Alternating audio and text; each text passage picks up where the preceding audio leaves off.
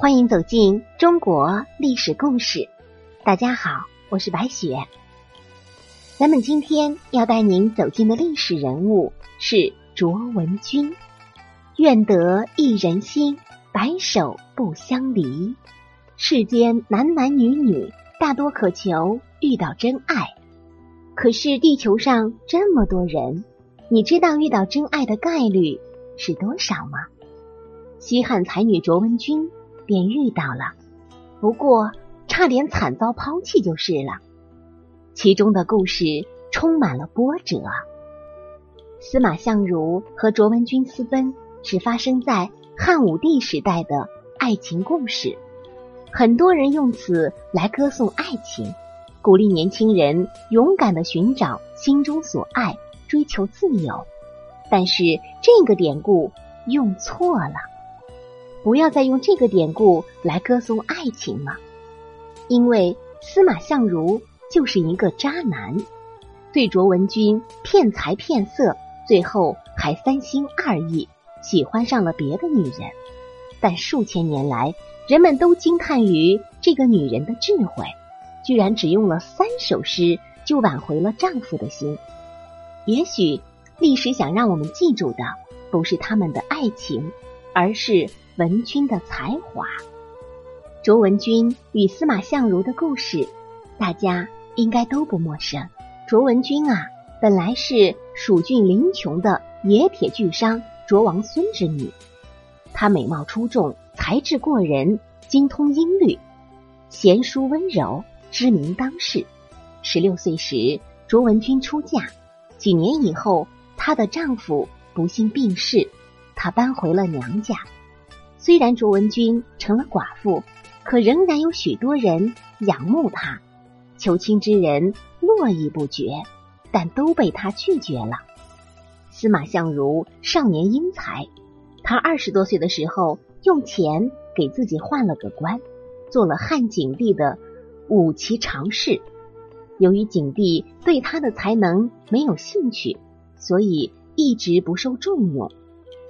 直到遇到梁孝王刘武，司马相如才像遇到了知己。此后，他因病退职，到梁国投奔孝王去了。就是在那个时候，他给梁孝王做了一篇著名的《子虚赋》。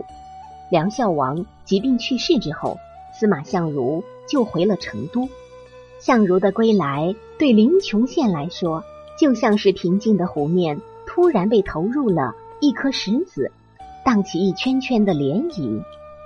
当地的两个妇人卓王孙和程振听说临邛县令和相如的关系不错，而相如又曾是梁孝王的宾客，是大人物，就合计办一场酒席，把人请来看看。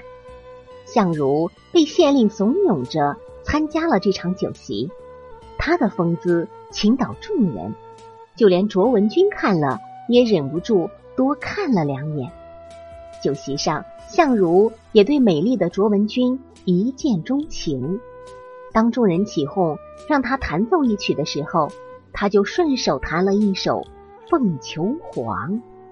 其他人不知道，但卓文君看见相如的眼神，就知道这极有可能是他在借曲子向自己表白。卓文君。自卑又欢喜，自卑的是她嫁过了人，还死了丈夫；而喜的是相如居然看上了他。酒席过后，相如派人以重金赏赐文君的侍者。文君见相如对他情深意重，便收拾包袱，当夜便与他私奔了。这个女子爱得如此热烈，爱得如此大胆，完全不顾世俗礼法。一心追求自己的心中所爱，在古代的时候啊，对私奔这种行为是十分不耻的。可是卓文君已经什么都不管不顾，也不怕了。《礼记内则》当中有“聘则为妻，奔则为妾”的说法，而白居易的《井底引银瓶》中也曾提到过一个聘则为妻，奔是妾的可怜女子。因为他这种大胆追求爱情的行为，而深深的为南方人家所轻视。但是卓文君是幸运的，也是聪明的，她能够为自己这种行为承担起所有的后果。这个时候，有人就想问了：为何要私奔？那是因为相如家境贫寒，而文君的父亲素来看不起寒门书生。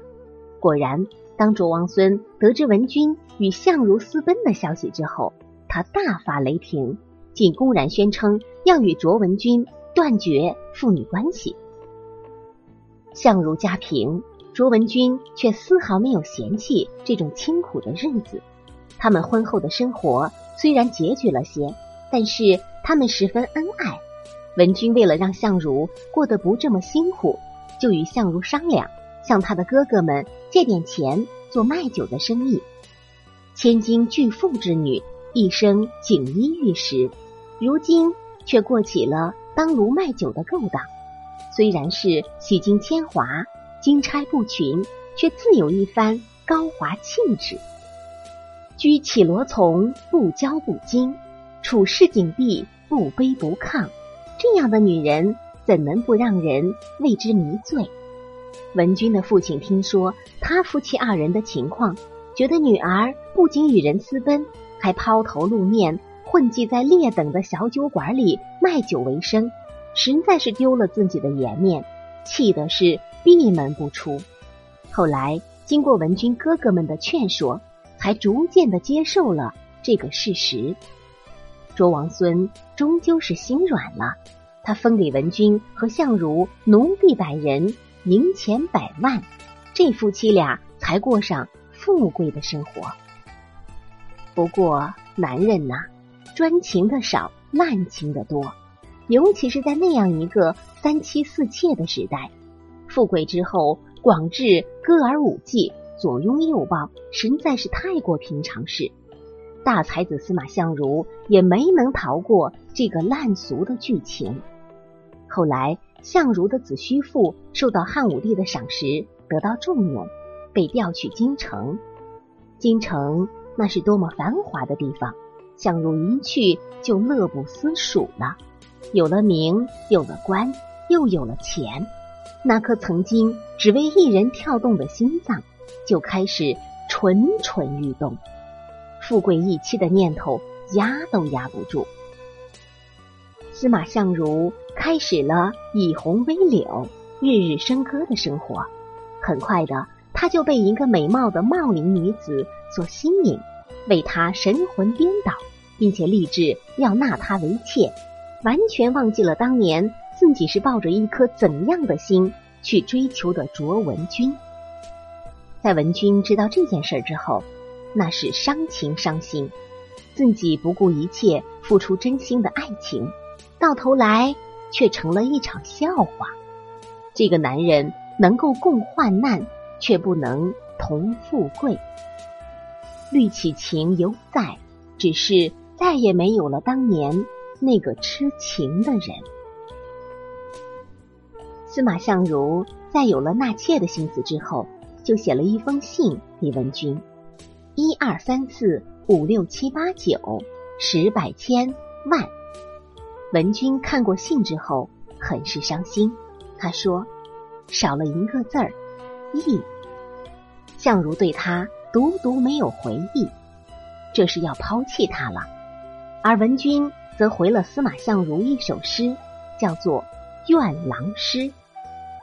一别之后，二弟悬念，只说是三四月，又谁知五六年？七弦琴，无心弹。八行书无可传，九曲连环从中折断，十里长亭望眼欲穿。百思想，千细念，万般无奈把君怨。万语千言道不尽，百无聊赖始已难。重九登高看孤雁，八月仲秋月圆人不圆。七月半，秉烛烧香问苍天；六月伏天，人人摇扇我心寒。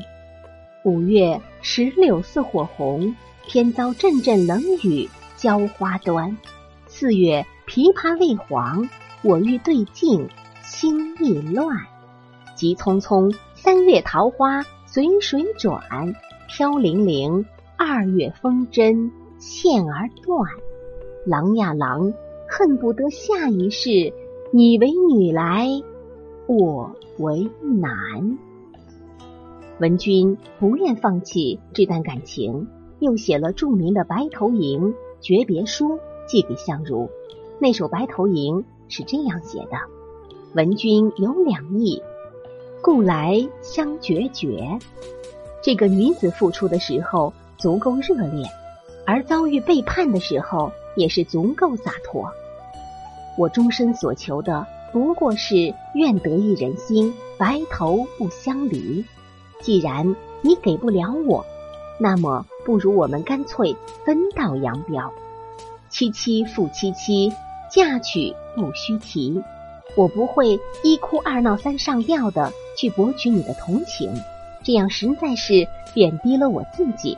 随诗附上的另一封诀别书：春华尽芳，五色灵素，情尚在御，而心生待物。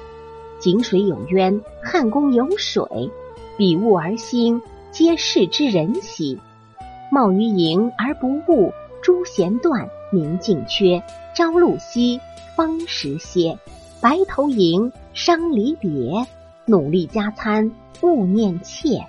井水汤汤，与君长绝。不管这诗和这诀别书。是不是真的出自卓文君之手？但是我想后人对这首诗那是十分的赞赏，没有一点乞求与卑微，只是告诉你：你若背叛我们的爱情，那么从此以后我们就放开手，你走你的阳关道，我过我的独木桥，不伤心吗？肯定是肝肠寸断的。但是我也有我的尊严，我容不下我的爱情里掺杂上背叛。据说啊，司马相如看到这封信，深深的被妻子的才华横溢所打动，也想起了昔日的夫妻之情，追悔莫及，于是打消了纳妾的念头，从此与卓文君重归于好，终老林泉。好歹这终于算是一个圆满的结局，卓文君成功的捍卫了自己的婚姻。在与司马相如的爱情里，卓文君从一见钟情、夜奔情郎的敢爱，到当炉卖酒、夫唱妇随的敢做，再到后来的遭遇背叛而决绝分手的敢恨，实在是无一处不令人肃然起敬。而号称当时大才子的司马相如，实在是配不上这样杰出的佳人。好了，朋友们。本期的故事就要结束了，感谢您的收听。下期我们将和您一起走进萧望之的故事。萧望之冤死的几个玄机，昭示着西汉已经不可避免的滑向了深渊。下期我们将带您一起详解。我是白雪，下期再见。